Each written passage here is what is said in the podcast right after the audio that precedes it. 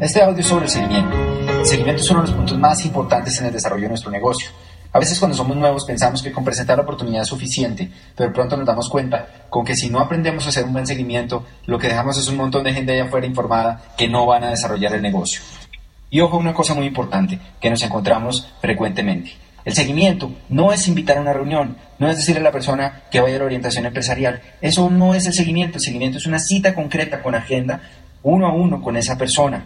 No es una reunión, no es una invitación a un taller de productos, una clínica de belleza. No, es una cita uno a uno con esa persona para resolver sus dudas y para eh, ayudarle a empezar su negocio. Cualquier invitación adicional, la orientación, hágala, por supuesto que sí, pero es como la crema encima del helado. El helado es la cita uno a uno con la persona para empezar su negocio. El seguimiento, eh, nosotros lo dividimos en dos partes. Nosotros siempre que acabamos el plan, eh, concretamos una cita para el seguimiento en esa cita y las dos partes que queremos hacer es una con respecto a productos cuando la persona está interesada en, conocer los productos y es algo muy importante y nos dice algo así como, primero los quiero conocer antes de empezar o no los conozco o me gustaría usarlos antes de arrancar, pues el siguiente paso es hacer un taller de inicio donde vamos a presentarle las distintas líneas de productos, las distintas estrategias comerciales, vamos a ver en detalle cómo vamos a ganar dinero con los productos y el objetivo es arrancar el negocio y hacer su primera orden de pedido basado en los clientes potenciales que esa persona pueda tener. Eh, en base al listado que hacemos de clientes potenciales, podemos encontrar si es mejor pedir más hogares psicológicos o más Nutralight para vida saludable o más productos de belleza. Eso depende del prospecto. Lo otro que hacemos es lo que llamamos una cimentación del negocio o el seguimiento formal. En el seguimiento formal, nosotros empezamos preguntando, bueno, ¿qué preguntas tienes? ¿Qué dudas te han surgido en este par de días que no nos vimos? Ahí va un tipo importante, es muy importante cuadrar el seguimiento 24, 48 horas después. Debemos entender que si la persona sale sin esa cita y sin material de seguimiento, que recomendamos dejar CDs, audios de seguimiento, de historias que inspiren y motiven a esa persona. Pero si la persona se va sin eso y sale a hablar con gente como sus vecinos, como sus amigos, como compañeros de trabajo, como la familia, pues es muy probable que va a aparecer alguien que le va a decir, ay, sí, yo conozco a alguien que estuvo en eso y no le funcionó, o ya no está, o los productos son caros, o cualquier cosa, eh, porque no están informados de los cambios de negocio o simplemente conocieron a alguien que no lo desarrolló profesionalmente. Entonces, no podemos dejar al azar ese tipo de cosas. Si usted puso un trabajo presentando el plan, ahora no pierde ese trabajo que puso por no hacer un buen seguimiento. Dele un CD a la persona para hacer el seguimiento en la cita del plan y cuadre una cita 24 48 horas después para solucionar dudas, para recoger su material y para eh, ayudarle a la persona a empezar su negocio. Entonces, en el seguimiento, por un lado hacemos lo del taller de inicio, que tiene más énfasis en producto, pero también buscamos sacar una lista de personas, de referidos para presentar el negocio. Y eso es muy importante, prefieres el audio de la lista. Pero lo otro que hacemos es una cimentación. Y en esa cimentación de negocio o seguimiento formal, yo me siento con la persona, le explico a la persona que está entrando en un negocio donde hay todo tipo de resultados, donde hay personas que, que ganan mucho, donde hay personas que no ganan nada, donde hay personas que ganan promedio, y le pregunto ¿Qué quiere obtener del negocio? Empezamos por el paso número uno. ¿Cuál es su sueño? ¿Qué es lo que usted quiere lograr con esto? ¿Qué haría usted si se ganara 3 millones de pesos adicionales? Si se ganara 5, 8, 10, 15, 20? ¿Cómo cambiaría su vida? ¿Cuál es la cifra? ¿Cuál es ese valor único para usted con el cual usted podría reemplazar su trabajo o estabilizar su economía o que su pareja o uno de los dos pudieran dejar de trabajar y estar más tiempo con la familia? ¿Cuál es esa cifra por la que vale la pena construir este negocio? Esas preguntas son importantes de hacer. Y lo segundo es hablarle sobre el compromiso que va a requerir el negocio. Nuestro patrón del éxito tiene ocho pasos. Primero es el sueño, segundo el compromiso, tercero lista, cuarto invitación y contacto, Quinto, el plan. Sexto, seguimiento. Séptimo, verificación de progreso. Y octavo, la duplicación de ese patrón del éxito. En este momento del inicio del negocio, el seguimiento yo busco hacer los primeros tres, sueño, compromiso y lista. Y en cuanto al compromiso yo le hablo de lo que va a requerir de él para que este negocio funcione, que va a tener que tratarlo como un empresario, no como un hobby, que vamos a tener que dedicar como en toda empresa que vale la pena tiempo, dinero y esfuerzo para sacar adelante este proyecto. En tiempo le explico que vamos a tener que dedicar unos bloques de acción semanales. Un bloque de acción quiere decir un espacio de tiempo dedicado al movimiento del negocio, sea en el área de producto o sea en el área de expansión de la red, de presentar el plan. Esos bloques de acción eh, pueden durar de 30 minutos a una hora y media, eh, contando el desplazamiento, y son enfocados para vernos con gente nueva a la que lo vamos a exponer a los productos y o al negocio.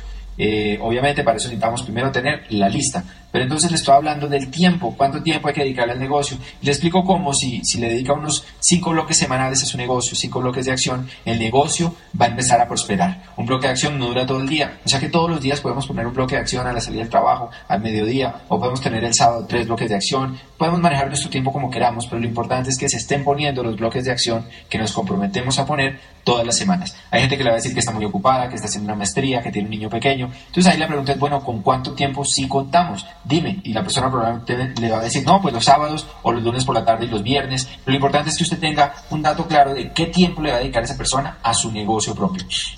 Segundo, vamos a hablar de dinero. Le voy a hablar del stock inicial, le voy a recordar pues, que necesitamos un stock para empezar su, su negocio, para tratarlo como una empresa y no como un hobby, y en los distintos paquetes que vamos a empezar a comercializar. Vuelvo y le explico que es muy importante que esos productos los tengamos en el momento de salir a hablar con clientes potenciales y también le hablo de su capacitación, le hablo de los seminarios, le hablo de las convenciones, de la orientación empresarial y del paquete mensual que consta de los CDs y los libros, donde la persona se va a empezar a capacitar. Le explico cómo lo más importante en este negocio es realmente que empiece a afectar su mente, a cambiar su actitud, y eso lo da el programa educativo. Le explico cómo es importante que invierta en sí mismo para que se convierta en un mejor empresario, que llene su mente y su mente se va a encargar de llenar sus bolsillos. Entonces ya le hablé de tiempo, le hablé de dinero, le explico en detalle cuánto es cada cosa y cómo organizarse para que el negocio desde el primer mes produzca dinero de la comercialización para financiar cualquier costo que por demás pues es muy bajo. Obviamente comparándolo con un negocio tradicional es ridículo, pues ni siquiera el agua probablemente o la luz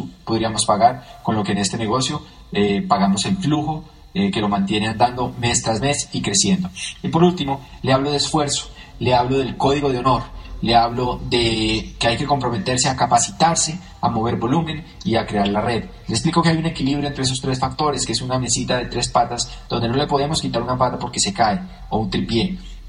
Una pata es el volumen, el movimiento de productos, que es de donde sale el dinero, otra parte es la red, que es el potencial de crear un negocio a largo plazo que nos dé libertad, y otra parte es la capacitación, que es la clave para que se desarrollen líderes capaces de manejar organizaciones grandes. Entonces le explico que las tres son importantes y le hablo de cómo cuando yo empecé el negocio perdí tiempo al principio porque no fui lo suficientemente humilde para aprender de mi equipo de apoyo, de la gente que me quería ayudar y hasta que finalmente me di cuenta que haciéndolo a mi manera no iba a tener resultados, pero sí me pero pedí una asesoría con, con nuestro platino en ese momento, que era Carlos Eduardo, hoy en día diamante ejecutivo, y él me hizo cinco recomendaciones que son las mismas cinco que son hoy en día el código de honor. Oír un audio todos los días, así como íbamos a la universidad todos los días, leer unos, un capítulo 15 minutos diarios sobre los libros recomendados, Participar en todos los eventos, no perderse ningún evento del programa de capacitación. Cuarto, comprometerse con un volumen de productos mensual de mínimo 300 puntos, aunque sinceramente, pues esos son apenas unos 7, 8 clientes mensuales y se puede hacer mucho más, se puede hacer 600, 1000, 1200 puntos. Y quinto,